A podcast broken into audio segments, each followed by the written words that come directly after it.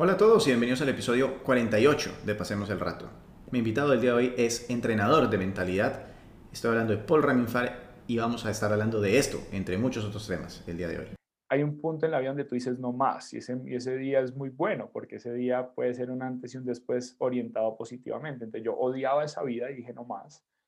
Eh, y me daba miedo la consecuencia de seguir en ese patrón y yo decir yo nací para otras cosas. Entonces odiaba lo que yo tenía la crítica social, cuando yo me fui a vivir a Costa Rica, un nivel de inseguridad altísimo, entonces volver a recuperar mi seguridad. Y bueno, y por eso soy una persona que me considero exitosa, en el sentido que tengo buenos clientes, las cosas cada vez me salen mejor y la gente cada vez me, me admira más por estas tomas de decisiones y es lo que quieren aprender y es lo que estoy feliz de enseñar. No saber de lo que la gente está hablando es incómodo, pero mucho peor es definir tu vida por lo que dicen tus papás. Esto es Pasemos el Rato, un espacio en el que hablo sobre distintos temas para que te enteres de todo y nunca te quedes fuera de la conversación. Yo soy tu anfitrión André Canayet y hoy hablamos con Paul Raminfar. Bueno, y con eso le damos la bienvenida a Paul Raminfar. ¿Qué más, bro? ¿Cómo va todo? Qué bueno tenerte de vuelta acá en el programa. Sí, bueno, feliz. De verdad que han pasado muchas cosas desde el primer podcast y espero con este nuevo que vamos a grabar brindarle a tu audiencia muchísimo más contenido, profundizar mucho más en temas y pues como la gente me conoce, me gusta decir las cosas como son, entonces todo lo que salga aquí que sea totalmente para pro de que las personas logren siempre llevar su vida a ese siguiente nivel. Bueno, y de todas maneras hay muchas personas que no tienen ni idea quién eres, eh, así que porfa cuéntales, quién es Paul Raminfar y qué es lo que haces. Bueno, no, eh, básicamente eh, soy una persona curiosa por el desempeño personal. Eh, toda mi vida lo hice a través del deporte, pero siempre me pregunté cómo se hacía esto en los negocios, cómo una persona lograba facturar, invertir, volverse libre financieramente. Y ese fue como mi, mi, mi búsqueda personal, porque en Costa Rica, que viví 18 años, nunca lo logré con más de 18 locales eh, cerré al final y, me empecé, y empecé desde cero y dije como que, bueno, levantar mi vida y cuando me di cuenta que estaba levantándola, lo, lo monté como un proyecto de vida que se llama Limitless Mind y es un entrenamiento de mentalidad que lleva a las personas a entender qué es lo que tienen que hacer para romper cualquier barrera y siempre estar buscando ese siguiente nivel. Entonces ha sido pues un proceso de muchos años, eh, mucha información, miles de horas, miles de dólares y ahorita gracias a Dios cientos, sino miles de casos de éxito de gente que está consiguiendo resultados que antes jamás hubiera eh, creído posible. O sea que tú básicamente eres un entrenador de alto rendimiento, de desempeño, eh, ¿cómo se diría eso? Es que peak performance en español, es que como... Horrible suena en español, suena muy bonito. Desempeño de pico. Sí, sí, sí. O sea, pero es, eso, digamos, porque mucha gente habla de high performance.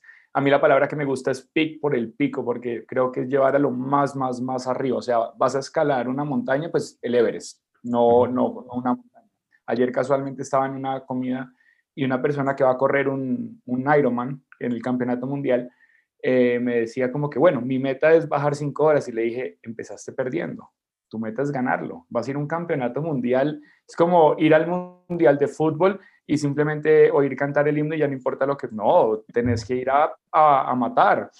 Entonces él entendió el mensaje muy rápido, pues es una persona que está, que tiene drive por el resultado, entonces entendió el mensaje y de una me dijo, sí, tengo que cambiar esa, esa forma de pensar.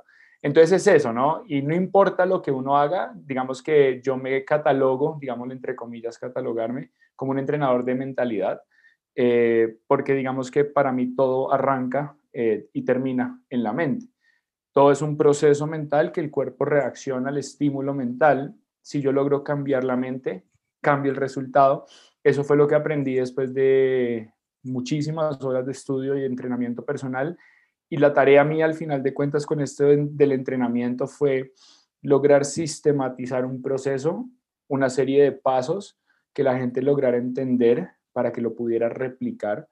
Y pues eh, gente que vive en Venezuela y obviamente entendemos la situación económica en Venezuela, que en cinco o seis años nunca habían facturado, nunca habían facturado lo que conmigo facturaron en un par de meses de entrenarse eh, gente que quería facturar 15 mil dólares ese mes y en los primeros 10 días ya los había logrado, 15 días los había logrado. O sea, es, es como acelerar procesos porque, y esto es muy importante, nosotros no nos podemos comer las esquinas, nosotros no podemos, o sea, dicen que el éxito se, se sube por las escaleras.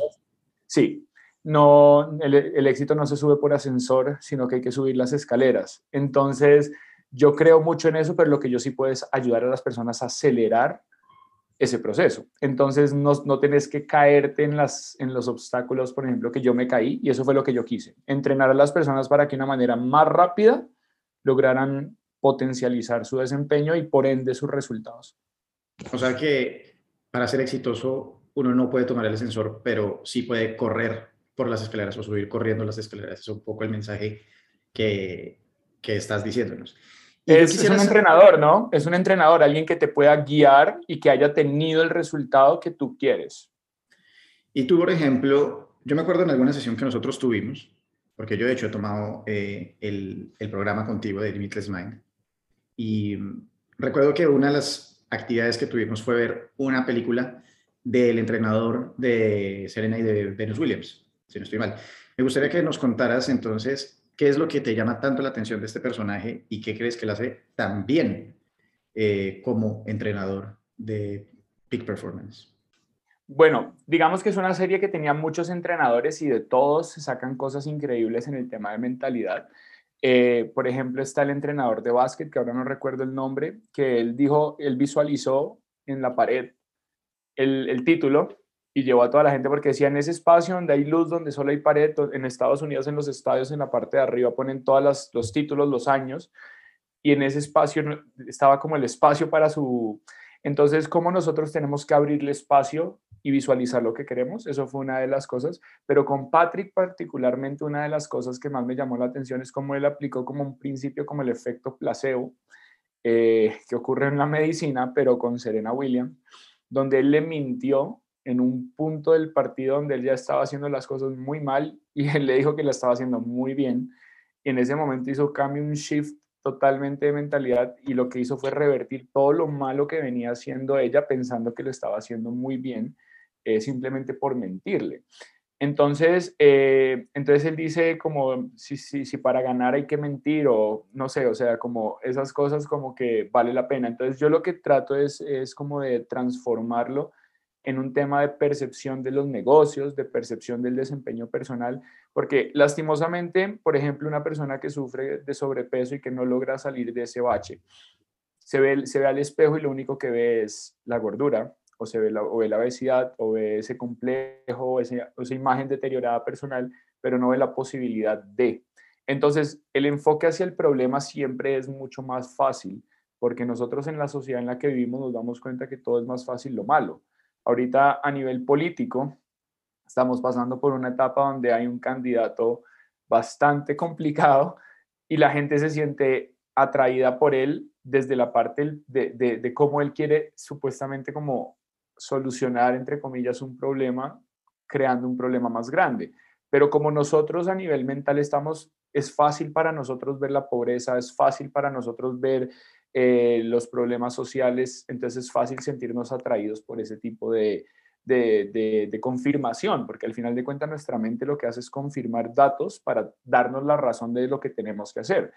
Entonces ahí lo que yo busco es revertir el proceso.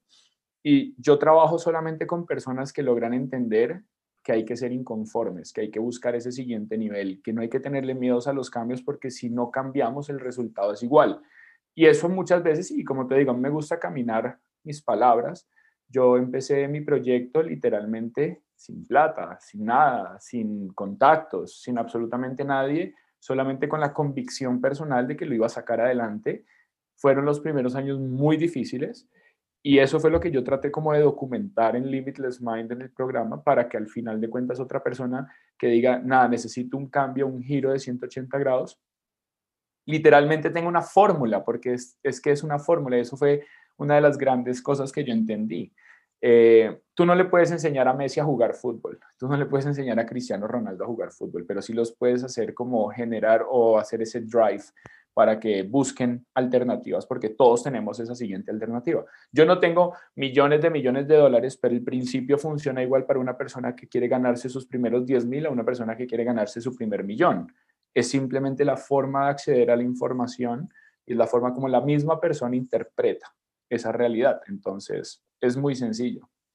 Hay muchísimos temas ahí que tocaste y esto siempre me causa un problema que es no sé por qué camino irme, pero Empecemos un poco por ese que tocaste de la visualización de, digamos, como de la bandera en la que sale, ¿no? Eh, no sé, Chicago Bulls, campeones de 1989, que eso era lo que querías decir, ¿no? En los estadios siempre ponen las banderas en las que dicen cuál, en qué año se ganó tal campeonato, tal equipo.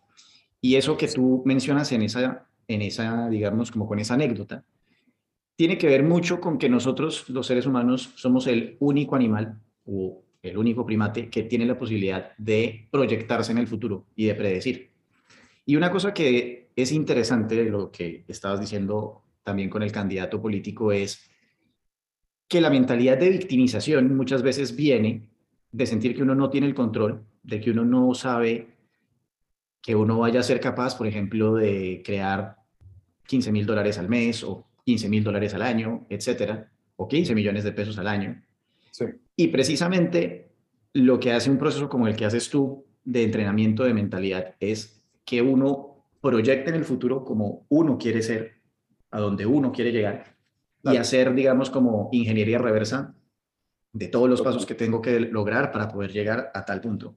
Entonces, por ejemplo, en este podcast, una cosa que nosotros trabajamos, y se los cuento para poder explicar todos estos dos puntos como de un totazo, es que nosotros dijimos, bueno, nosotros tenemos que llegar a determinada meta de número de oyentes y al nosotros pensar en la meta, empezamos fue a decir cuáles son las acciones que yo tengo que lograr, que tengo que hacer para poder llegar a tal número de, oyentes. O, por ejemplo, tener X nivel de invitado, ¿qué tengo que hacer? Entonces, en la medida en la que uno empieza a ocuparse de las acciones para poder llegar y decir, listo, si yo quiero que el día de mañana venga, eh, no sé, Scottie Pippen, Michael Jordan a mi podcast, primero tiene que haber venido eh, Charles Barkley, y antes de Charles Barkley tiene que haber venido James Rodríguez, y antes de James Rodríguez tiene que haber venido, no sé, Farid Mondragón, y así sucesivamente. Entonces, me gustaría que expandieras un poco en ese tema de proyectar nuestros resultados hacia adelante y cómo llegamos a lo que queremos. Hay una cosa interesante de lo que acabas de decir y es que, digamos, tú podrías, si piensas, o sea, el primer principio en el tema de mentalidad es que todas las preguntas tienen una respuesta. O sea, a nivel de la vida, no hay una pregunta que no tenga una respuesta. Lo que nosotros es que no conocemos cómo tal vez acceder a la información. Pero digamos, si tú quisieras tener a Scottie Pippen y ese es tu proyecto, o sea, digamos, ese es el objetivo tú puedes acelerar todos los procesos y tal vez no tener que pasar por un camino lineal. Veámoslo a nivel de negocios. O sea, yo tengo un proyecto. Si yo me basara en la linealidad, en la linealidad del proceso, yo debería pasar de 1 a 2, de 2 a 3, de 3 a 4. Cuando nosotros hablamos de mentalidad, estamos hablando como de campos cuánticos y no quiero entrar como en este tema universal y energético, pero digamos que yo podría, tú podrías tener un contacto que sea muy amigo de Scottie Pippen y el man por favor te quiera, te, te quiera aceptar la entrevista y no tuviste que pasar por el proceso. Entonces, ahí es donde yo uno las dos partes. Si tu visualización y tu objetivo es Scottie Pippen, vas a encontrar 10.000 formas de llegar a él y muchas veces, si lo haces bien, 10 veces más rápido. Entonces, cuando una persona tiene una empresa, por ejemplo, pongamos el caso del futbolista Lucho Díaz.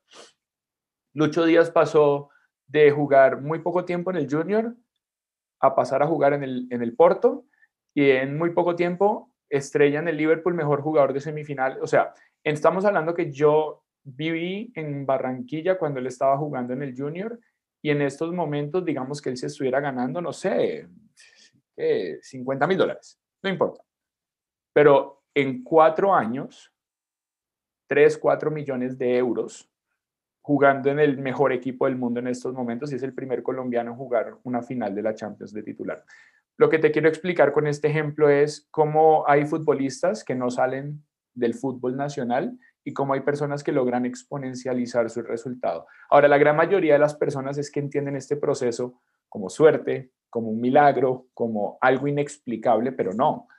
Lo que pasó fue que Lucho Díaz hizo cosas de cierta forma que no la hace el promedio, la forma como entrenaba, la forma de su personalidad, la forma de su actitud, la forma como él interpretaba cada partido, como él empezó a generar una, una, una ¿cómo se dice? Un self-belief, o sea, como una autocredibilidad de él en su capacidad. Autoestima.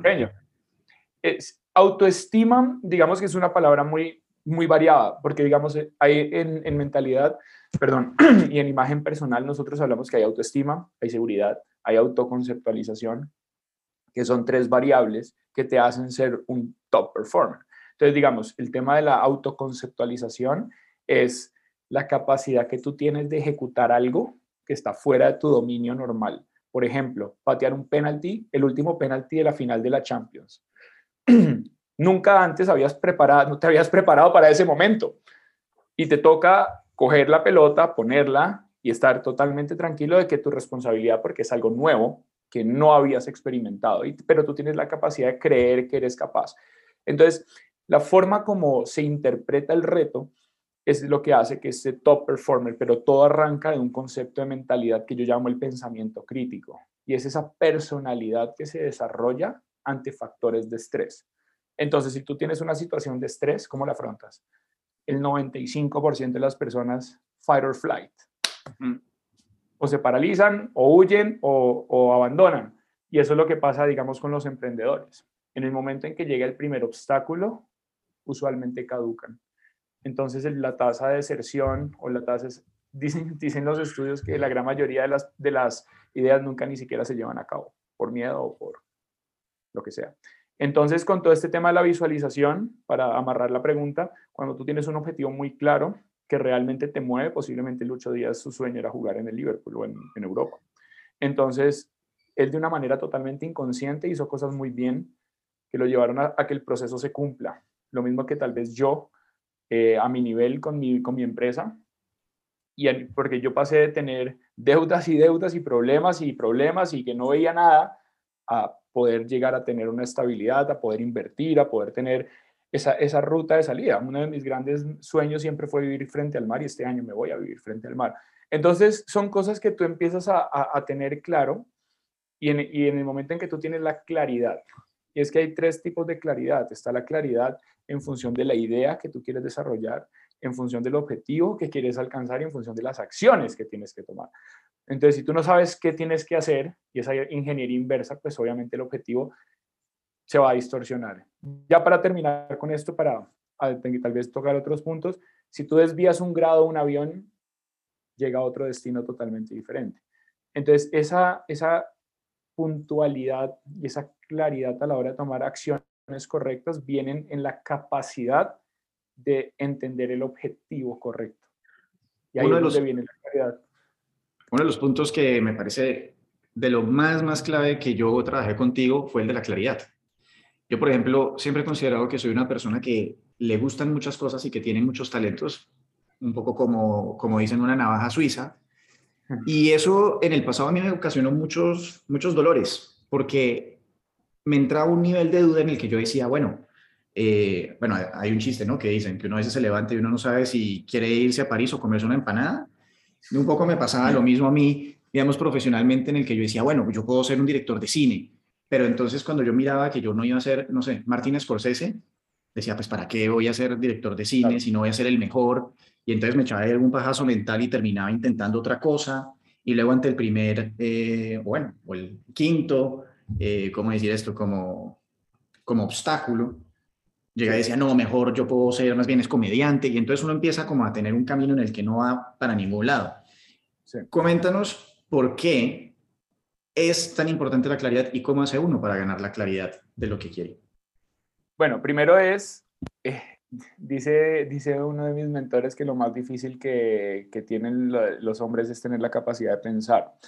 Eh, y, es, y es, bueno, pensamiento, pensar, piense y hágase rico, los secretos de la mente millonaria, tantas cosas que tienen que atravesar la mente y, la, y el pensamiento y es que la gran mayoría de las personas, obviamente por un tema de supervivencia a nivel genético y a nivel ambiental, tenemos patrones que nos obstaculizamos nosotros mismos. Por ponerte un ejemplo, eh, un banco que tú necesitas tener un buen récord crediticio para poder endeudarte más grande.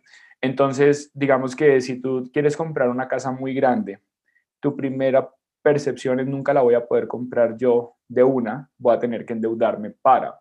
Entonces, cualquier cosa, vemos la deuda como algo bueno. Entonces, todos estos gurús de las finanzas que hablan de deuda buena y deuda mala y que aquí, que allá, la deuda es una deuda. Cada quien le da la interpretación porque para vos, vos, digamos, vas a pedir un crédito y vas a endeudarte para montar un negocio, para vos es una deuda buena. Pero para el asesor financiero dijo que era una deuda mala porque no debiste haberlo hecho. Entonces, digamos que la interpretación de, toda, de todas las circunstancias son puntuales.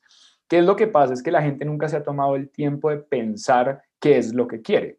Entonces, por ejemplo, si tú quieres una casa y el costo de tu energía, digamos los recursos básicamente son tres, energía, tiempo y plata. Si el costo de inversión de tu tiempo, de tu energía, si vas a tener que trabajar horas extras y romperte el lomo para tener esa casa, y la, y la casa al final de cuentas no va a tener ese impacto porque tú dijiste, no, pues yo quiero una casa más grande, mi sueño era una casa más grande, pues al final de cuentas lo único que estás haciendo es ponerte obstáculos solo para alcanzar ese objetivo. Entonces, cuando uno empieza un proceso de mentalidad, lo primero que uno tiene que saber es cuál es el objetivo que quiere encontrar y cuál es el objetivo real en el fondo que uno quiere tener. O sea, de nada me sirve a mí tratar de, montar una, una peluquería si yo lo que quería en el fondo era viajar por el mundo. Entonces, cuando nosotros a nivel, de, a nivel mental eso es una incoherencia, entonces hay un conflicto interno eh, que obviamente te hace que siempre caigas en el patrón. Entonces, cuando nosotros empezamos a darnos cuenta qué es lo que nosotros queremos, hacemos un pequeño, o sea, un pequeño análisis, obviamente invade el miedo, porque ¿qué es lo primero que te dicen? Si usted estudia eso, eso no deja plata. Me pasó a mí, digamos, a mí me encantaba todo piscinas, mares, yo soy acuático. Y lo primero que dije es quiero estudiar biología marina. 15 años tenía. Y mi papá me dijo, eso no deja plata. Entonces, esa fue la primera respuesta que yo recibí, eso no deja plata. Entonces, eh, cuando nos, pero hay, digamos, profesiones que limpian los acuarios del SeaWorld o que no sé qué cosas hacen y les pagan no sé cuántos miles y miles de dólares.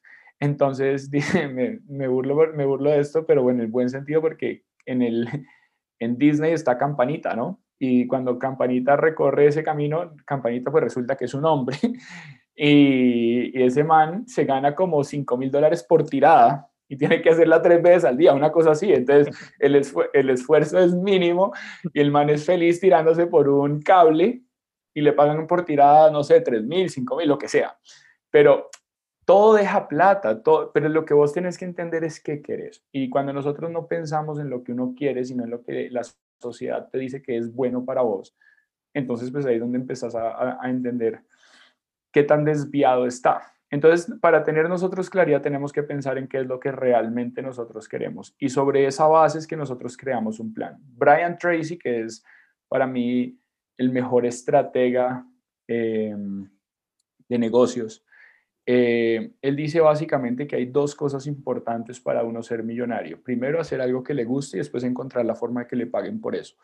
Entonces, eso es lo que yo le trato de explicar a las personas. Si a vos te gusta hacer campanita y tirarte por eso, pues ponete a hacer, eh, no sé, gimnasia y vas a buscar las oportunidades donde te paguen bien para por hacer ese trabajo. Entonces ahí es donde yo, digamos, vos ves magos que están literalmente haciendo un live por, por Instagram y no tienen un peso, y vos tenés magos que están haciendo shows en Las Vegas que se ganan miles y miles, es la misma profesión de enfocada de maneras diferentes. Y ahí es donde viene el performance y entender, ok, ese mago quiere estar en Las Vegas, vamos para Las Vegas. Voy a luchar y voy a pagar el precio por estar en Las Vegas. Y ahí es donde viene ya para cerrar este punto el pagar el precio. O sea, porque para vos lograr estar en el top, tenés que pagar un precio extra que no paga el, promedio.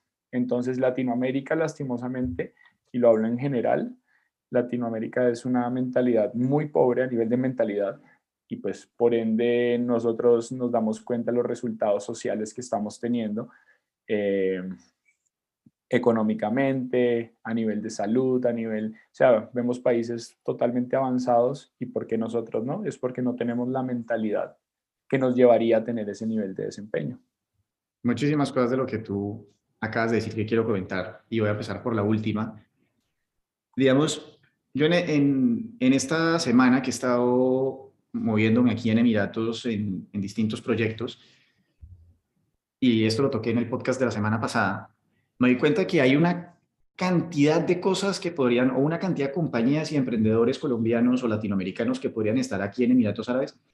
Y esto está lleno de negocios de británicos y de franceses y de eh, gringos y mexicanos. Los mexicanos nos están pateando el culo a los colombianos, aprovechando, por ejemplo, lo que fue Expo Dubai. Vienen a Expo Dubai y están empezando a montar negocios por todas partes. Y simplemente es un tema de que la gente, creo que en nuestro país, y lo hablo también como colombiano, que yo muchas veces me he restringido, creemos que no somos capaces de ir allá. No, es que mira, entonces es muy lejos y es una religión muy rara y no sé qué. Y ustedes vienen acá y es básicamente un Estados Unidos, pero con gente que es musulmana y ni siquiera musulmana radical por ahí caminando. Eso, punto número uno. Lo otro, en un podcast de hace como un mes más o menos que hice con David Hanna, él mencionaba que si uno se deja llevar por la sociedad, por sus papás, por sus familiares, con respecto a qué es lo que uno debería hacer como profesión, uno va a ser prisionero de su vida. Porque el día de mañana uno literalmente va a estar haciendo algo que no le gusta y eso lo quiero, digamos, como engranar con lo que dijiste de campanita. En este momento hay una cantidad de personas con profesiones ridículas que uno no se imaginaría y que ganan muchísima plata. Hay una tipa que tiene trastorno obsesivo compulsivo que se llama Marie Kondo. Y esta vieja hace un negocio a partir de enseñar a las personas cómo ser más organizado, cómo hacer que su closet sea divino, cómo hacer que la cocina quede perfecta, ordenada, y vende cursos eh, online. Y es impresionante. Y básicamente, este es otro punto que, que aprendí contigo, que es que a uno le pagan por ser el mejor. Entonces, ¿por qué a los magos de Las Vegas les pagan? Porque son los mejores magos. ¿Por qué a Marie Kondo le pagan? Porque es la mejor ordenada. Eh, y así sucesivamente. Entonces quería decir todo ese chorrero de vainas y complementar que muchas veces uno se desvía porque uno tiene muchos peros. Y hay un libro muy interesante que se llama Get Off Your Butt, ¿no? Es como, párate, párate de tu trasero, pero también como doble sentido de, para, como quítate tus peros, en el que, por ejemplo, uno puede tener un diálogo interno que dice, oiga, yo quiero ser mago, pero ¿qué va a pensar la gente de mí? Yo quisiera ser eh, deportista, pero me va a tocar comer mierda en Santa Fe durante muchos años, en las menores, no sé qué, y qué tal que yo no sea lo suficientemente bueno, y después voy a quedarme cinco años retrasado de todos mis amigos que fueron a historia en administración, y no me va a poder casar, y empieza un nivel de catastrofización impresionante. Entonces, eso me lleva finalmente para acabar este soliloquio con un concepto que me llamó mucho la atención que hiciste en un live tuyo, que nosotros estamos acostumbrados a ver para creer, pero tú crees que es más interesante creer para ver. Desarrollanos, porfa, esa idea. No es más, no es que, o sea, no, no, siento que sea más interesante, creo que simplemente es la verdad, ¿no? Eh, digamos que todo empezó viendo de manera muy intuitiva el comportamiento de nuestra empresa a nivel familiar cuando yo trabajaba con mi papá. Y de manera muy, muy personal hice un, dije, sin saber, porque en esa época mi nivel de conciencia era muy, muy bajo, y yo le decía a mi papá, papi, pero es que estamos haciendo lo mismo, ¿cómo vamos a ver algo diferente? Eh, y eso pues es un quote muy famoso de Albert Einstein. Eh, pero yo lo dije así, como parte de mi vida, como, papi, pero es que estamos haciendo lo mismo y no vamos a lograr con esto absolutamente nada nuevo. Entonces, cuando nosotros confirmamos una realidad, la realidad no puede cambiar. O sea, es lo que estás viendo en ese momento. La única forma es cambiar lo que estás pensando, lo que puede alterar el producto por la forma como lo estás viendo diferente. Si, si necesitas ver algo diferente, necesitas que el proceso sea nuevo, no un proceso que ya estás viendo. Entonces, ahí es donde arranca la base de lo que yo enseño, que son los pensamientos. Dicen científicos que los pensamientos son electrones, o sea, hablamos de energía, o sea, es, existente, son como ondas Wi-Fi de, un, de, de, Internet, simplemente que es otra frecuencia, otro tipo de, digamos, otra forma, forma de energía, llamémoslo así, que nuestro cerebro a través de los cinco sentidos logra captar.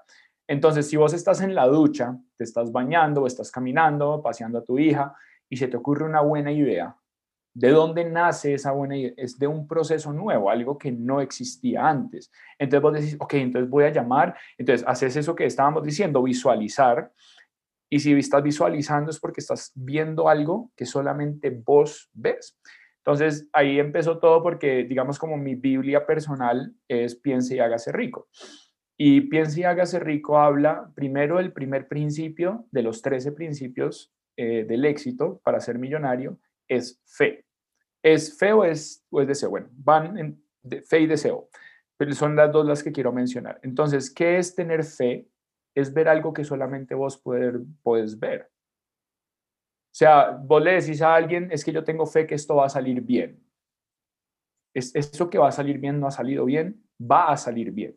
Entonces, cuando uno empieza con esto y uno dice, de verdad, yo quiero que esto pase, involucras el deseo, ahí es donde vos te das cuenta el poder de, tus palabras. Entonces vos decís, ok, yo voy a ser el mejor entrenador de mentalidad, yo voy a trascender, yo voy a ser el primer millonario de mi familia, voy a ser, voy a ser, voy a ser.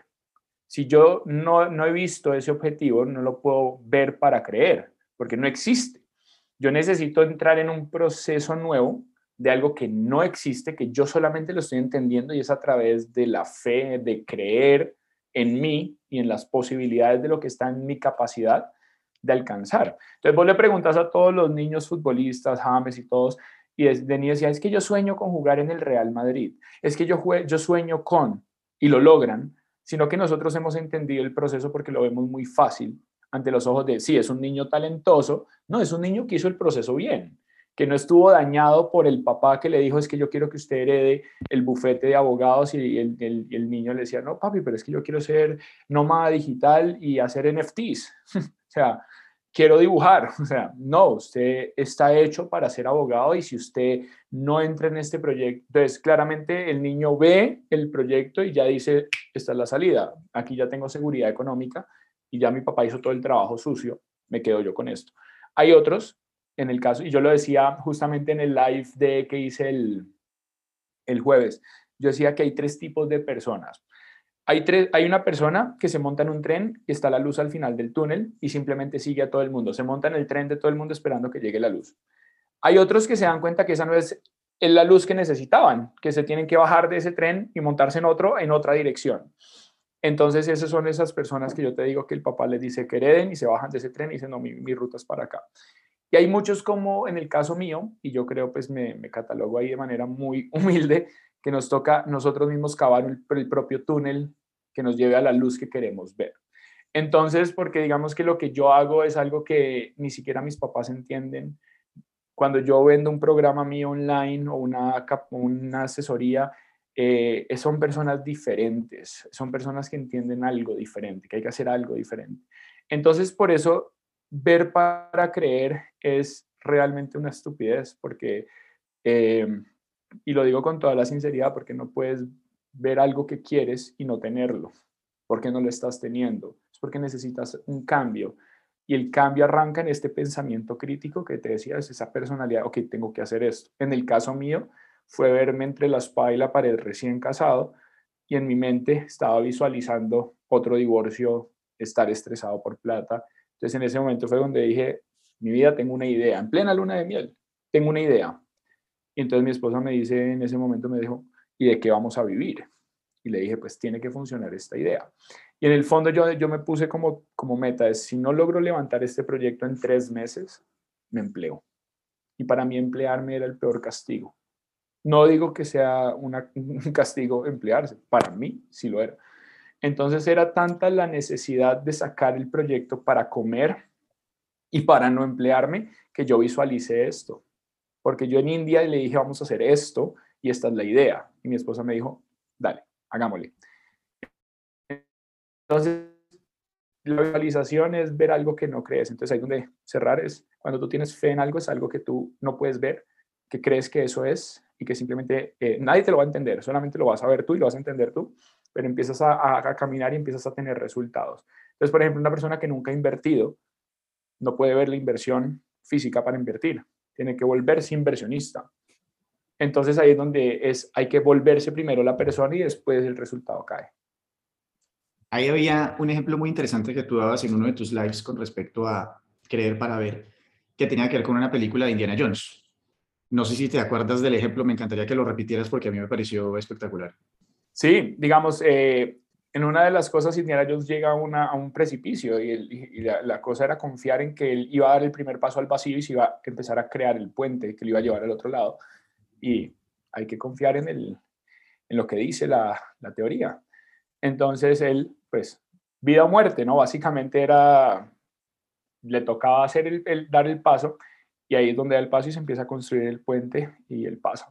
Eso es, digamos, yo lo explico mucho, eh, muchos lo llaman como el camino del héroe en la parte de marketing, como The Hero's Journey, pero básicamente es, y yo lo enseño, y yo le digo a las personas, yo necesito que estén en un punto de tocar fondo porque en ese momento es donde ustedes están abiertos a cualquier posibilidad por un tema de supervivencia.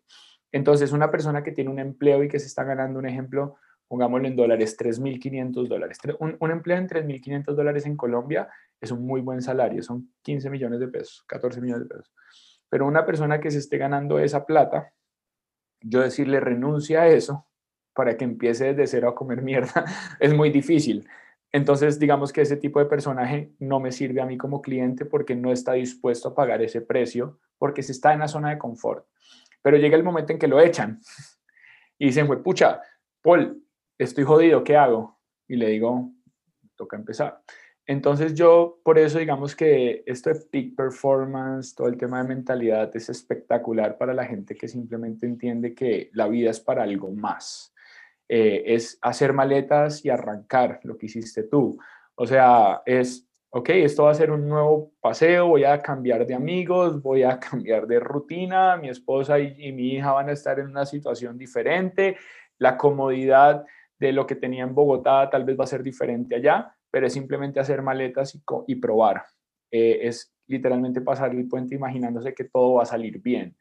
En el caso mío, eh, obviamente ya después de mucho autoanálisis, porque yo creo que soy como mi mejor terapeuta, digamos, mi papá empezó desde cero, escapándose de una guerra en Irán, se fue a vivir a Israel, de Israel se fue a vivir a Colombia, de Colombia se fue a vivir a Costa Rica. Entonces yo en, en mi genética, porque eso es genética, pues pasé lo mismo. Entonces, cuando yo estaba en Costa Rica, pues volver a empezar desde cero en Colombia, lo hice de una manera muy intuitiva, pero ya hay un antecedente, digamos, en este, en este código familiar de volver a empezar. Y uno de mis sueños es ser nómada digital en algún momento de mi vida y conocer el mundo. Y nadie en mi familia lo, lo ha hecho.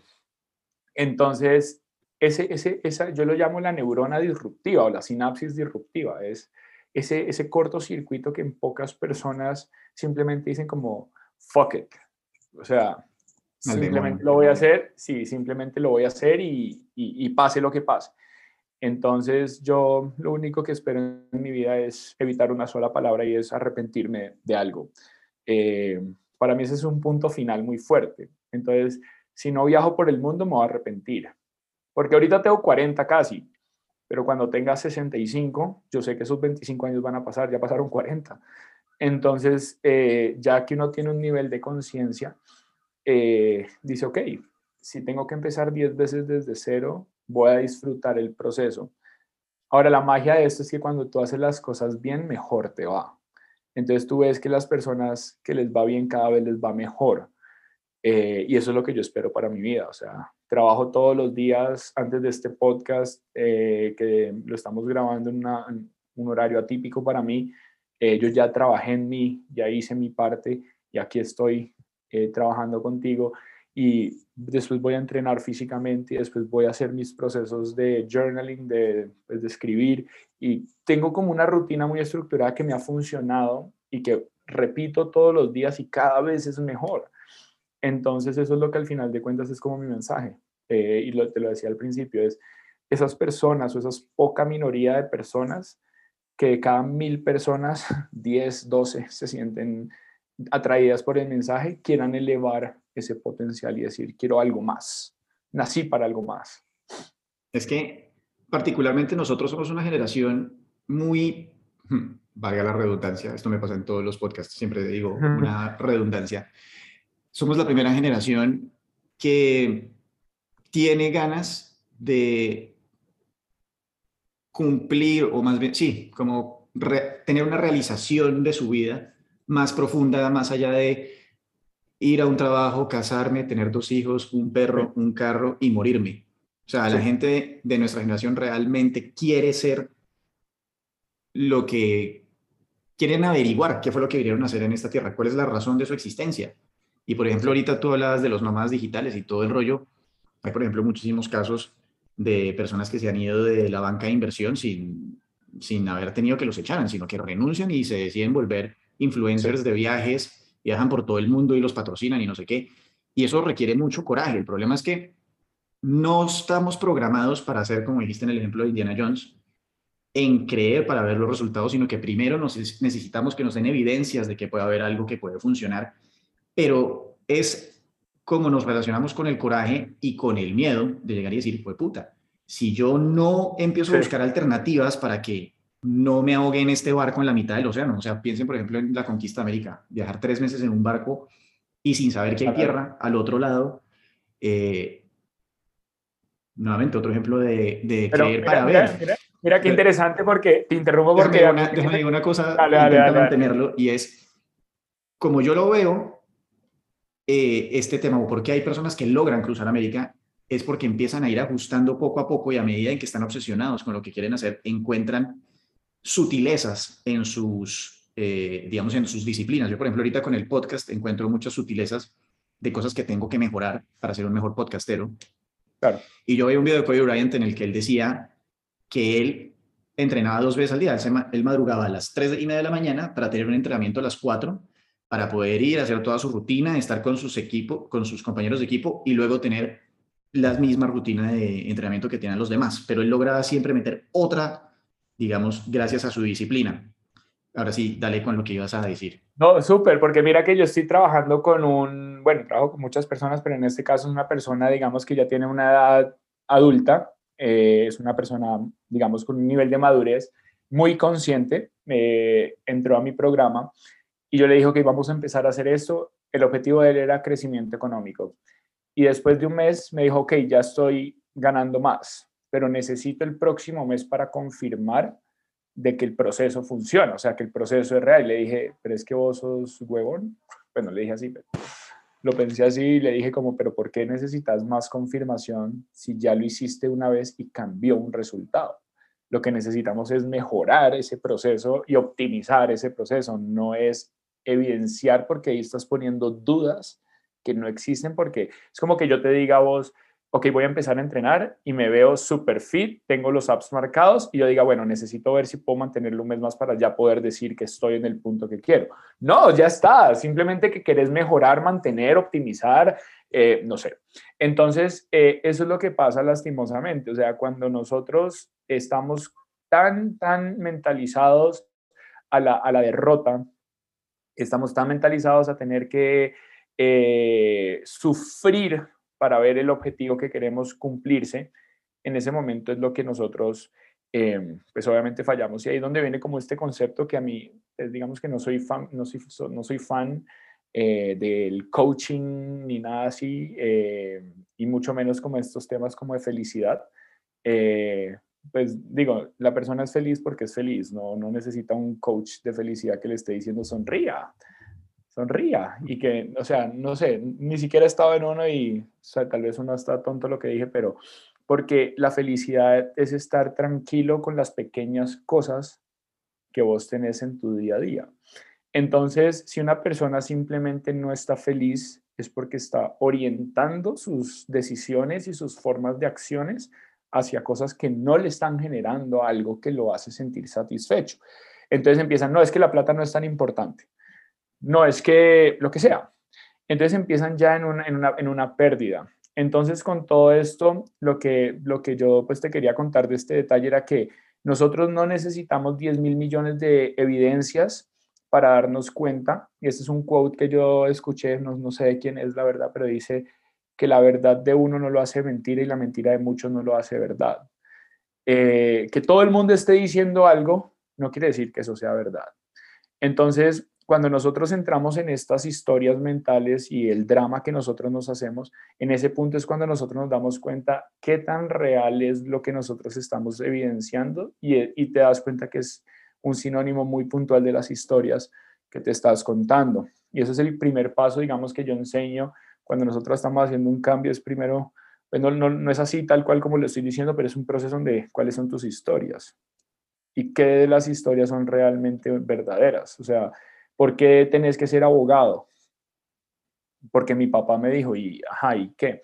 Entonces, por ejemplo, para poner un ejemplo y ya cerrar en este punto, mi papá me dijo, es que usted tiene que estudiar para que sea exitoso. Y en el momento en que mi papá me decía eso, mi papá era, bueno, o es, siento, pero no importa, exitoso. Y mi papá no estudió. Entonces yo le decía como, porque tu patrón, que fue no estudiar y hacer plata, ¿por qué no, por no lo hago yo? O sea, ¿por qué no me decís, ¿sabe qué? A mí lo que me ha funcionado es no estudiar, póngase a trabajar. Yo le voy a enseñar a hacer plata. Entonces, ¿qué tanta diferencia hubiera pasado en mi vida si yo desde los 14 años, mi papá me dice, porque mi papá trabaja desde los 6. O sea, yo admiro muchísimo eh, y la verdad que pues mi papá fue mi primer mentor de todo esto. Eh, para las cosas que tengo que hacer y para las cosas que no tengo que hacer. Y porque yo soy muy, muy crítico, yo soy muy, ok, si quiero esto, esto no me lleva, no lo hago. Eh, y eso fue, digamos, lo que pongo aquí en contexto. Mi papá hizo mucha plata y en vez de decirme, este es el camino, estudie. Entonces yo decía como, pero ahora, ¿no? Pero pues no tiene ningún sentido. Es como que yo le diga a mi hijo ahorita que la mente no sirve para nada que trabaje duro, que se rompa el lomo, que empiece eh, limpiando bodegas, en vez de decirle como vamos a prepararte bien para que seas qué es lo que quieres lograr y que el niño empiece a desarrollar estas capacidades mentales a su máxima potencia.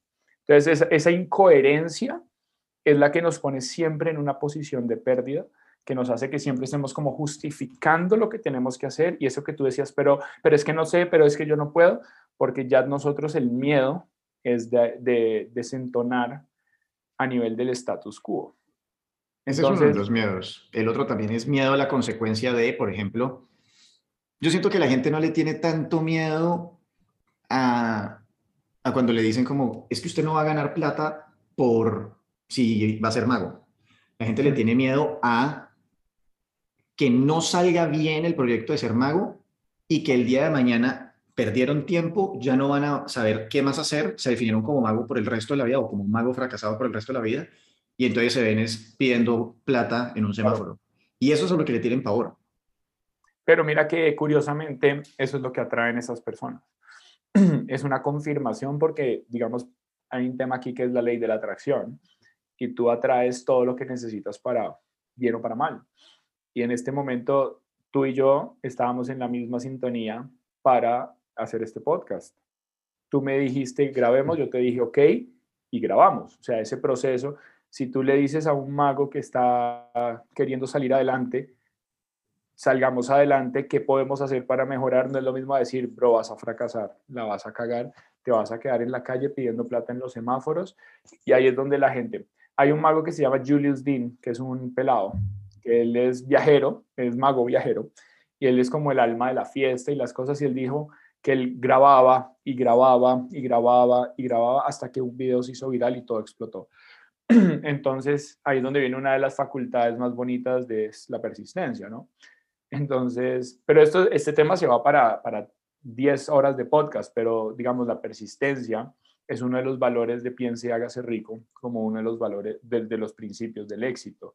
Ahora, ¿qué es lo que pasa? Es que la gran mayoría de las personas son tercas, no son persistentes. Entonces están probando un punto que no funciona y lo siguen intentando y siguen intentando y lo que están excavando su propia tumba. Entonces, sí, por eso la que decías antes. No, es que el proceso arranca a ver para creer. Entonces, y lo, lo, decía la esposa de, de Robert Kiyosaki en una entrevista, ella decía como que una persona sale de una empresa para montar un proyecto como el que entendió de la empresa. Entonces, arranca a montar una empresa que ya está montada y consolidada, con esos mismos estándares eh, del principio. Pero es que la empresa llegó a estar así después de 40 años. O sea, que tenga una oficina bonita, el cuadro de Van atrás y que tenga un jarrón muy bonito con una pecera al frente, eso no es sinónimo de éxito. Es las escaleras que hablábamos. Entonces la persona entiende, ok, tengo que replicar lo que veo. Entonces pone un copy-paste y se quiebra. ¿Por qué? Porque no desarrolló todas estas cualidades mentales y simplemente el primer esfuerzo. Mira que hay el caso de una persona, mucha plata, muchísima plata. O sea, la plata literalmente, o sea, calcula lo que quieras. No sé el monto, pero sé que era literalmente, no hay límites. Y lo echaron del equipo de fútbol. Y el pelado quería ser futbolista. Esa, esa garra es la parte que yo enseño, esa fuerza es la, que se, la que se tiene que desarrollar porque la plata es un recurso, pero la energía es otro. Y la energía acompaña eh, el comportamiento y la mente en todo lo que hace la persona. Entonces, por más plata que este pelado tiene, nunca va a lograr ser futbolista. O sea, tuvo los mejores guayos, pudo haber conocido el VIP a Cristiano Ronaldo y no le alcanzó para hacer algo que Cristiano Ronaldo hizo cuando barría calles en Portugal y comía las sobras de McDonald's. Entonces ahí es donde esta magia de, la mente, y por eso digamos que cuando yo enseño esto, el 50% del éxito es mental, el 40% es el ambiente y solo el 10% es el talento o las habilidades. Entonces por eso siempre, y, se ha dicho mil veces, el, el talento está sobrevalorado es la disciplina, es la persistencia y son estos valores los que al final desarrollan la capacidad de que una persona sea y vea las cosas que quiere, desarrollando obviamente de un comportamiento y eso no se puede ver. Se siente. No se preocupen, ya regresamos con Paul Raminfar, pero quiero aprovechar este espacio para recordarles que Pasemos el Rato ya está en YouTube, así que si lo están oyendo en esta plataforma, significaría mucho para mí si se suscriben, le ponen un like y dejan un comentario. Al suscribirse recuerden que serán los primeros en saber cuando hay un nuevo episodio. Si están escuchando en Spotify o Apple Music, dejen por favor una reseña y una calificación de 5 estrellas para que más personas puedan encontrar el programa. Y finalmente, enviarle un saludo muy especial a Camilo Urrego, quien compartió el programa la semana pasada en sus redes sociales. Así que aquí continúa la entrevista con Paul Raminfar. Acá un, un disclaimer, ¿cómo decir eso? Una... Acotación. Una acotación para las personas. Este podcast no es solamente para magos, por si acaso. Y a mí me, llama la atención hace rato que te quiero preguntar de esto, porque yo sé que tú al comienzo con tu negocio, de hecho, como tu primera conferencia y lo que sea fue con los porteros de tu edificio. Eh, y ahorita que tocaste el tema de cómo empezaste y se te ocurrió el negocio, quiero que me cuentes, o bueno, que nos cuentes, ¿cómo fue esa situación en la que tú, qué, cuál fue el catalizador? O sea, tú estabas en la luna de miel y tú llegaste y dijiste, puta, si yo sigo por este camino me voy a divorciar. ¿Por qué pensabas que ibas a terminar en divorcio? ¿Cuál fue el mm. evento? ¿Fue una pelea? Eh, en fin, cuéntame cómo, cómo, cómo, así como con los superhéroes, ¿no? A Batman le mataron los papás. ¿Cómo fue que nació Paul Ranfar, coach de mentalidad? Eh, mira que es muy interesante porque yo estaba en India. Eh, hubo varios momentos en mi vida antes del el viaje, entre ellos eh, que yo tenía cinco zapaterías, tenía una tarjeta de crédito latino y yo voy a un restaurante que normalmente uno con la tarjeta te dan el vale gratis y te validan por un dólar para confirmar que la tarjeta está vigente, pues, pero se revierte inmediatamente, como cuando tú pones Bit o Uber o lo que sea y que te validan por un dólar y que después te lo regresan para ver si te pueden cobrar a esa tarjeta y no pasó por un dólar. Y yo, puta. Primer, primer escalón. O sea, primer... Eh, Primera bandera roja. Sí. Segundo, eh, pues obviamente eh, todo el tema de deudas que yo tenía en Costa Rica era algo abrumador. Y yo me pregunté, ¿cómo se hace un millón de dólares? O sea, ¿de dónde, o sea, cómo una persona logra un millón de dólares? Entonces empiezas como a darte esas vueltas en la cabeza. El tercer punto, antes de la, de la, de la luna de miel, fue un proveedor de Panamá, un desgraciado que lo detesto, pero gracias a él estoy acá y son los golpes, esos momentos donde te estás en, el, en la lona, Rocky Balboa, y te levantas en el último round y vences a un, a un, a un ruso de tres metros.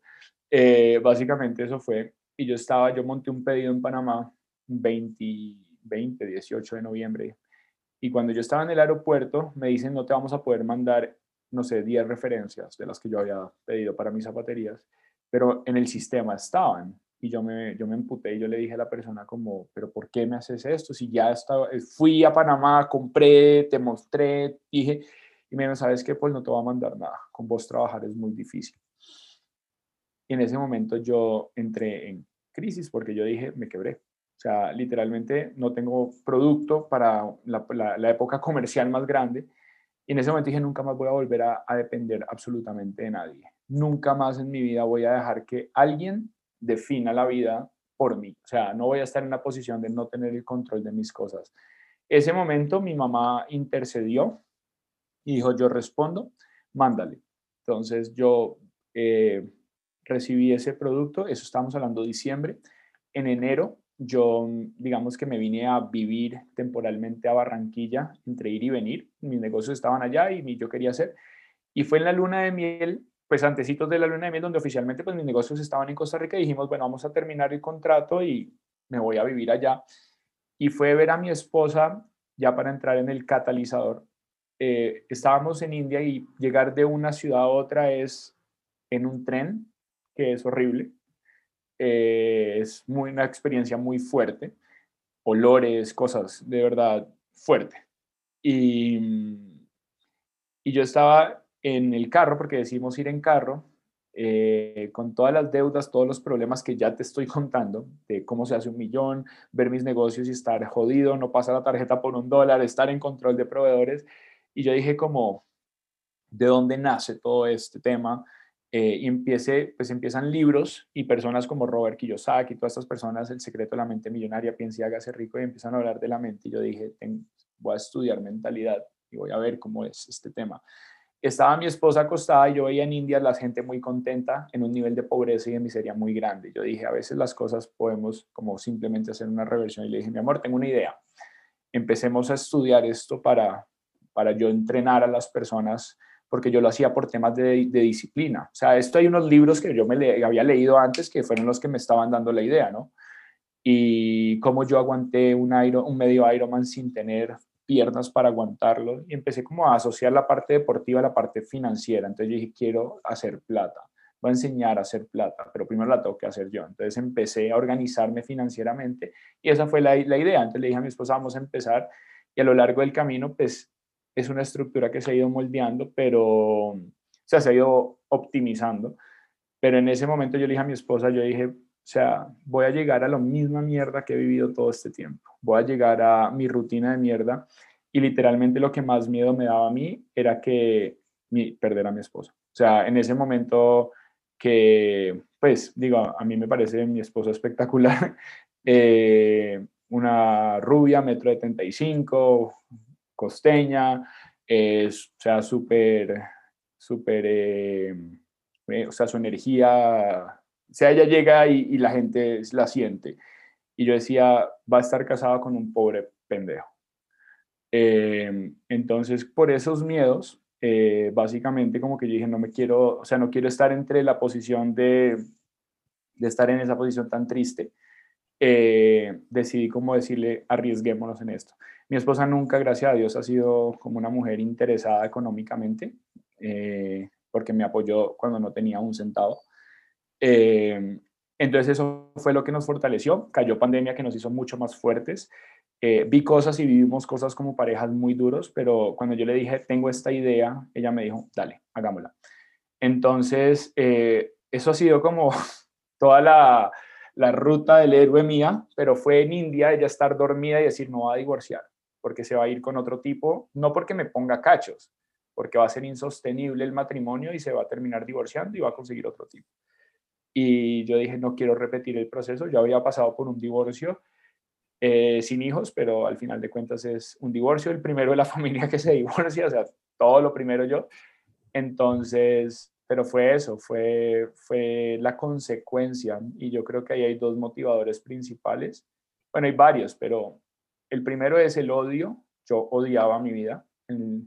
Es Jim Rohn, que es uno de mis mentores, dice, hay un punto en la vida donde tú dices no más y ese, día es muy bueno porque ese día puede ser un antes y un después orientado positivamente. Entonces yo odiaba esa vida y dije no más.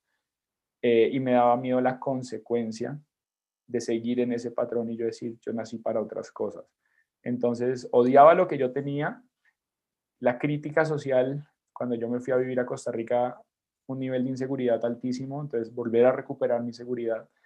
Y bueno, y por eso soy una persona que me considero exitosa, en el sentido que tengo buenos clientes, las cosas cada vez me salen mejor y la gente cada vez me, me, admira más por estas tomas de decisiones y es lo que quieren aprender y es lo que estoy feliz de enseñar. Entonces, es en toda una novela, pero básicamente eso fue todo el, des, el desencadenamiento. Lo, lo, cuento así, lo quise contar en este podcast que tengo la, la, la, confianza contigo, es para que las personas entiendan que a veces estos procesos ocurren y quise como que entendieran todo el contexto, nunca lo había explicado de esta manera, eh, para que las personas que hayan llegado hasta acá entiendan que hay, que hay, hay, un libro que se llama Acres of Diamonds, y básicamente lo que dice ese libro es que estás parado siempre sobre tierra de diamantes eh, y no te das cuenta, ¿no? Eh, todos tenemos la posibilidad de, de hacer cosas increíbles. Todos nacemos con la misma carga energética, se conoce como el alma, y, la carga energética es la que nos lleva a nosotros a desarrollar todo el canal de pensamientos y conectarnos con todos esos pensamientos y todas esas oportunidades que muchos se obsesionan como yo y para mí eso es lo más bonito. Y hablando de peak performance, nadie admira a una persona que no sea obsesiva con lo que hace. Eh, todos admiran a, Michael Jordan, era un obsesivo, a Michael Phelps era un obsesivo, a Jeff Bezos es un obsesivo, yo quiero ser un obsesivo, Cristiano Ronaldo, todos. Entonces, cuando nosotros tenemos ese nivel de obsesión bien canalizado, eh, es magia, es magia y, eso es lo que yo quiero de las personas que, que entren a un programa conmigo, que desarrollen esa magia de poder decir, me vale mierda todo, yo voy por mis sueños y voy a llevar mi nivel al siguiente paso y al siguiente paso. Digamos, una de mis metas cuando yo sea libre financieramente, que espero que sea muy pronto, es escalar el Everest. Tener la capacidad de entrenar un año tranquilo, o sea, entrenar bien con los mejores equipos y escalar el Everest.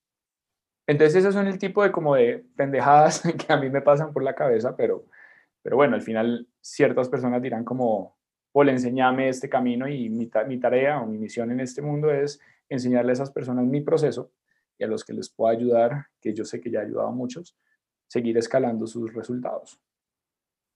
Antes que nada, muchísimas gracias por compartir esa historia con nosotros. Estoy seguro que muchísimas personas pues, se van a, a relate, a, van, a, van a sentirse identificados con ella te quiero preguntar cómo estás de tiempo porque a partir de esa historia salieron bastantes preguntas. Entonces, dale, dale, dale, dale, todo bien.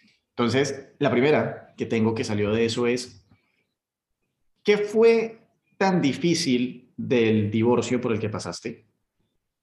Que dijiste como, fue pucha, yo no quiero volver a pasar por esta vaina nuevamente. Ok, digamos que cuando yo me divorcié de mi ex, habían tres factores importantes. Obviamente que no éramos pareja, éramos amigos, o sea, básicamente entre nosotros no había nada más que compartir una casa. Eran roommates. Eh, sí, totalmente. Pero lo que a mí más me, me dolió, digamos, fue el, cómo se comportó el mundo alrededor mío con el divorcio. Eh, todos mis amigos, principalmente, los que eran mis amigos, porque ya no, no considero que eso sea una amistad, eh, como que automáticamente me pusieron inconscientemente, no, no, no digo que lo hicieron a propósito, pero el soltero, los casados, entonces pues salimos en parejas de casados, entonces pues, entonces obviamente a mí, por lo que te digo, este tema de mentalidad, entonces yo fui a un psicólogo, apenas me divorcié, yo me separo de mi ex un jueves, el viernes siguiente estaba firmándose el divorcio, le dije a mi ex, tenés que llegar donde está abogada a las 2 de la tarde a firmar el divorcio, ¿qué querés de la casa? ¿Qué querés de las cosas? Puras deudas tenía yo, entonces a pesar de eso le, di un dinero. Y eh, empieza tu vida desde cero, ¿qué quieres de la casa? Ella firmó lo que quería, se firmó el divorcio en, en una semana, porque yo soy así, yo tomo la decisión, no hay vuelta atrás. eh, me divorcio, mis amigos pues ya de, salir todos los fines de semana, una vez cada mes y medio, eh, hablando de hijos y de cosas que pues en ese caso uno como soltero, entonces yo dije, voy a salir con cualquier persona eh, para pasarla bien, para airearme, para... Entonces me llamaban un martes a las 8 de la noche, Paul, a las 11 vamos a ir a la casa de no sé quién que hay un asado, eh, ¿querés caer con nosotros? Y yo, sí.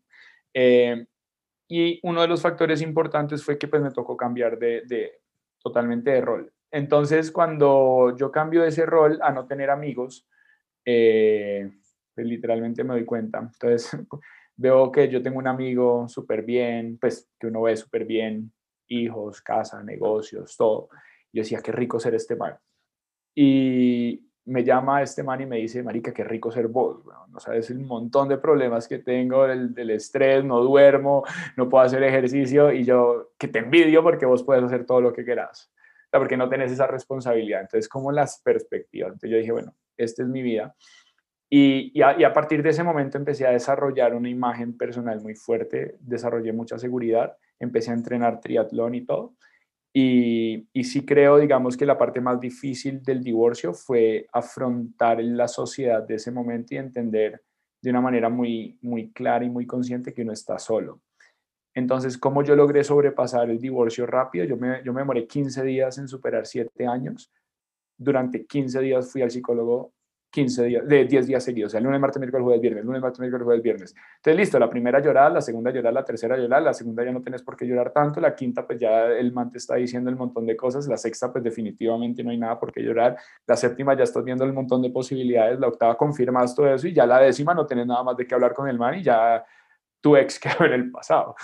Entonces, ese nivel de obsesión es el que rige mi vida en todas las decisiones. Entonces, el momento más duro creo que fue ver cómo estaba solo, literalmente. Los que yo consideraba como amigos, literalmente, eh, tengo un amigo particular que obviamente no voy a mencionar, que de prácticamente ir hasta su matrimonio y todo, eh, literalmente en estos últimos, pues 5 y 8, como 13 años, que éramos muy, muy, muy, muy, muy, muy amigos, en 13 años o 10 años, eh, me he visto tres veces con él contando el momento del divorcio y todo lo que yo estuve soltero.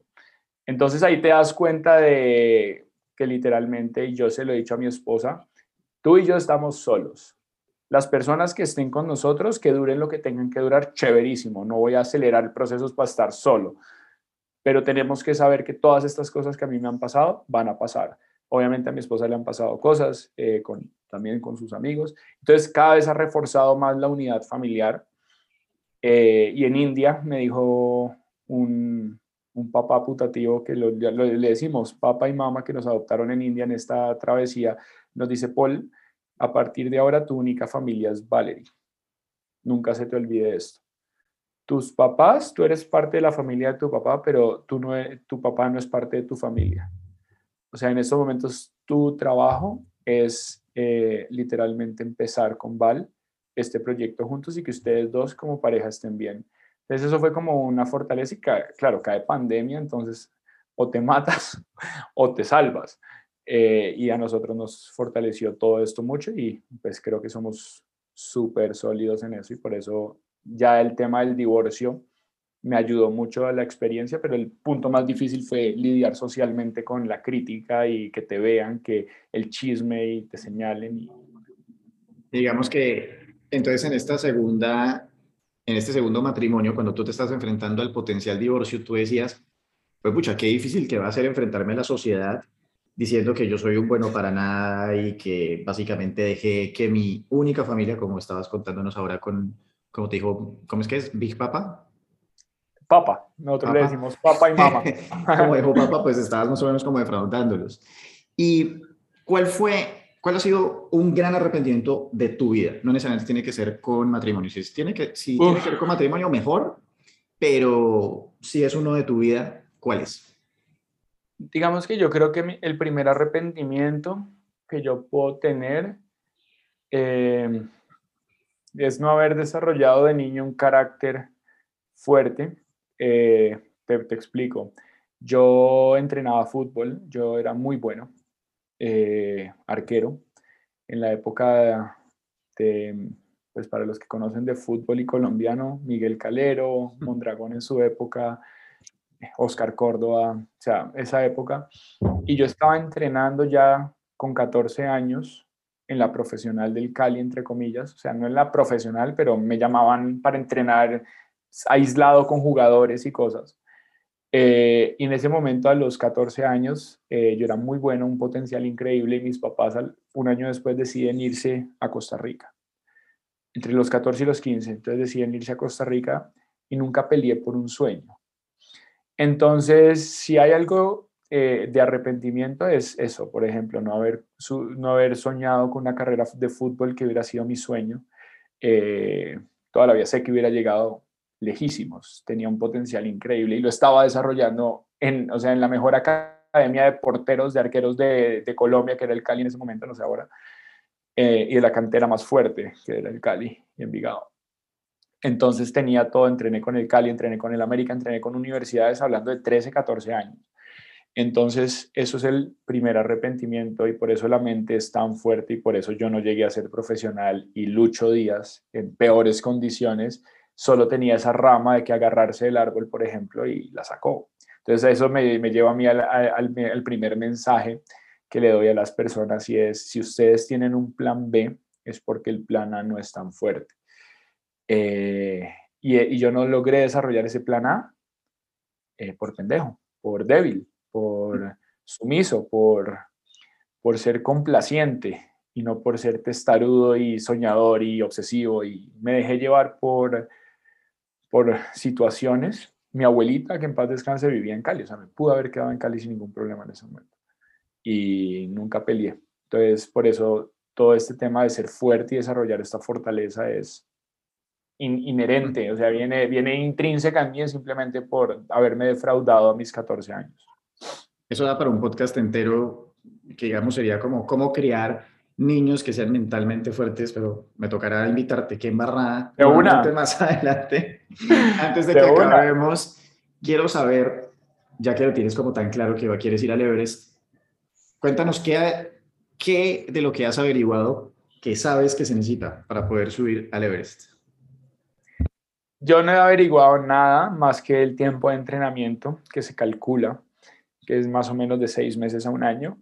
Eh, me motivó mucho el documento, o sea, me motivó más el documental de Nims Purja, que se llama eh, Los 14 8000. Eh, y yo digo como que, o sea, todo lo que uno quiere lo puede hacer si está dispuesto a pagar el precio. No, como te digo, la altura y las cosas. Yo he sido, digamos, he estado en niveles de altura promedio a nivel normal del ser humano y entreno, he corrido la maratón de Bogotá viviendo en la costa, que es pues, un cambio de altura de, de 0 a 2.500 metros sobre el nivel del mar. Y siempre los retos físicos han sido, o sea, para decirlo en francés, siempre comer mierda deportivamente ha sido como algo que me encanta. O sea, como no rendirme. Entonces yo dije, pues si uno tiene una sola vez, en una, sola vida, digámoslo así, en este mundo terrenal como lo conocemos, no, llamemos, no, lo, no lo llevemos a temas cósmicos ni, ni energéticos, eh, pero en este momento eh, yo quiero sacarle la última gota de limón para que no me pase lo de niño de qué hubiera sido si me hubiera quedado. Entonces, el Everest es la montaña más alta. Quiero escalar la más alta. Eh, quiero conocer todo el mundo, menos ciertos países que pues obviamente no se puede por razones de seguridad, eh, pero quiero conocer todo el mundo, quiero ir a, al, glaciar, eh, ¿cómo es que se llama? En, Argentina.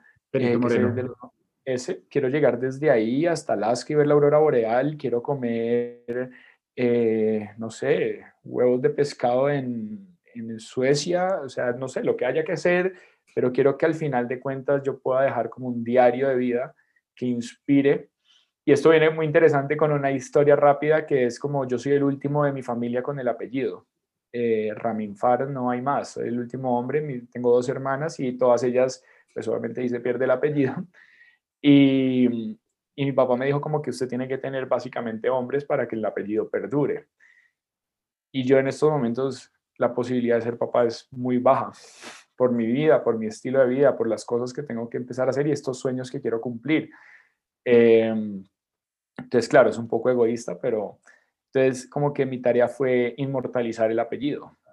O sea, hoy en día la gente se mete en Google y, aparece mi apellido por todos lados. La gente se mete en Amazon y aparece mi apellido, eh, porque tengo dos libros ahí, eh, cursos online, página web. Entonces, como que mi trabajo de que el apellido no se muera, tal vez no fue con otro hijo, pero tal vez fue con, con un inmortalizar. Entonces, creo que eso es como mi trabajo, ¿no? Que llegar al, como te decía, construir ese túnel y que muchas personas aprovechen eh, lo que yo viví de una manera muy positiva, muy humilde, con muy buena actitud, para que saquen su mejor versión y que yo no, yo no sea la única persona que les ayude, pero que tal vez sea la base, que arranquen a decir, pucha, la verdad es que quiero más, quiero hacerlo mejor, quiero eh, esforzarme, quiero ser rico, quiero viajar por el mundo, quiero comprarme una mansión, quiero viajar en primera clase, eh, quiero escribir un libro, quiero ser libre financieramente. Cualquier objetivo pues nace, es invisible, que es la mente, y, es llevarlo de, como te decía, de, de, creer para ver. Entonces, es bonito. Fenomenal. Bro, muchísimas gracias. Eh, es tu momento de brillar más aún. Y antes, eso sí te va a dar un tip para que le digas a tu papá que puede molestar a tus hermanas para que tengan pues otro hijo o si ya lo tienen eh, y tienen hijas, pues que en Colombia siempre se puede terminar poniendo ahora por notaría el nombre de la mamá primero. Entonces no necesariamente tiene que extinguirse ahí el Raminfar. Y bueno, antes de que te vayas, cuéntales a las personas si tienes dónde te pueden seguir, eh, si hay algún mensaje en particular, si hay algún programa, si hay alguna cosa que quieras promover. Este es tu momento de más aún. No, no, súper, no. La verdad que a las personas que les haya llegado este mensaje, de verdad, pues muchas gracias. Eh, es mi vida, no es, no, es un no es un cuento de hadas. Eh, pero les puedo decir que se hace magia con, con, con, esto y básicamente lo que hablábamos de los magos, yo lo traigo mucho a colación porque cuando uno entiende el truco es más fácil hacerlo. Cuando te cuentan cómo se hace. Y eso es lo que yo quiero, que las personas que quieran mejorar sepan que ya hay un, ya se puede develar el truco, o sea, ya, ya el truco tiene su forma y la gente lo puede ver y entender y ese es mi programa, Limitless Mind. Eh, voy a tratar de estar eh, bueno, voy a sacar un entrenamiento muy sencillo, muy básico, creo que es gratis o básicamente gratis, eh, para que las personas empiecen a conocer un poquito más de este tema que tal vez es tan, tan imaginario, ¿no? Como el truco de magia, tal vez como, wow, ¿y esto cómo se hace? Entonces, para que empiecen a, conocer. Entonces, no, síganme en redes, las personas que les gusta este tipo de contenido, eh, con mi nombre y apellido, Paul Raminfar, me encuentran en todo lado, página web, y, y ahí van a, van a poder encontrar descargas, eh, cosas gratis y, al final de cuentas es, esas personas, como decía mi, dice mi mentor, eh, cuando yo empecé este proyecto en India, me llegó pues estos ads de, webinars y cosas eh, que nunca me llegaban, ¿no? Y me llega el de esta persona, Darren Hardy, como Be the Exception. no naciste para ser good, you were born to be great. como este tipo de mensajes, yo decía como que resoné con eso. Y aposté al vacío dos mil dólares. Yo dije, bueno, ¿sabe qué? Fuck it. la verdad que he estado tan mal que si esto me está llegando en este momento y con la idea que yo tuve con mi esposa, yo dije, bueno, tal vez este es el camino. Y se volvió mi primer mentor. Eh, básicamente es mi mentor. Eh, sueño con el día de verlo en persona en un entrenamiento privado súper elitista para yo poder estar con él, hablar con él, explicarle, contarle, agradecerle por todo esto. Entonces las personas que este tipo de información les gusta, quieren ser la excepción, como dice él, o como digo yo, llevar su vida al siguiente nivel, eh, simplemente en redes sociales ahí me pueden empezar a seguir y va a haber, tengo un newsletter eh, que llega todos los de lunes a viernes. Es un trabajo increíblemente arduo. Escribir una hora diaria para que la gente simplemente consuma un de cinco minutos. Entonces se llama Limitless Mind, Limitless Mind Newsletter 111. Es un quote, un mensaje, un call to action, una acción que pueden empezar a hacer. Es mucho de escribir, mucho de las acciones son como más de, ok, llevar a la persona que haga por introspección, toma decisiones, pero es muy bonito. Entonces se pueden inscribir ahí y el, el PDF que voy a sacar en muy pocos días, que es Cinco Secretos del Dinero que nunca te habían contado antes. Es gratis, todo eso va a estar online. Entonces, pues no hay mucho que vender, creo que hay mucho que aprender y las personas que resuenen con este mensaje y que quieran llevar ahí al siguiente nivel, súper bienvenidos a, a esta comunidad de inconformes. Fenomenal. Paul, muchísimas gracias por estar con nosotros y estoy seguro que nos volveremos a ver más adelante eh, con otra conversación estimulante como la de hoy. Un gran abrazo. Super. Abrazote, gracias. Bueno, ese fue Camilo Mejía. Y si se quedaron hasta este momento significa que pasaron un muy buen rato. Recuerden que si quieren una asesoría, coaching, hacer una pregunta en particular, eh, que los contacte con alguien, etcétera, siempre pueden escribirme arroba André Canayet en Instagram, que ahí estaré para ustedes. Si quieren oír otras entrevistas interesantes que he hecho, les recomiendo la del episodio 46 con Axel Kaiser, quien es uno de los analistas políticos más importantes y relevantes de América Latina. La del episodio 45 con David Hanna, que creo que es una entrevista que cambia vidas, literalmente. Y si ustedes son alguna de esas personas que se siente como un fracasado, ese capítulo es para ustedes. Y finalmente, si quieren aprender de un visionario y un empresario absolutamente fenomenal, les recomiendo la del episodio 44 con Alejandro Gac, quien fue el CEO de la Fórmula E y Extreme. ¡Nos pillamos! Gracias por haber pasado el mejor de los ratos conmigo. Sigue el programa por YouTube, Spotify, Apple Music o Anchor. Volveré la semana entrante con un nuevo episodio. Nos vemos.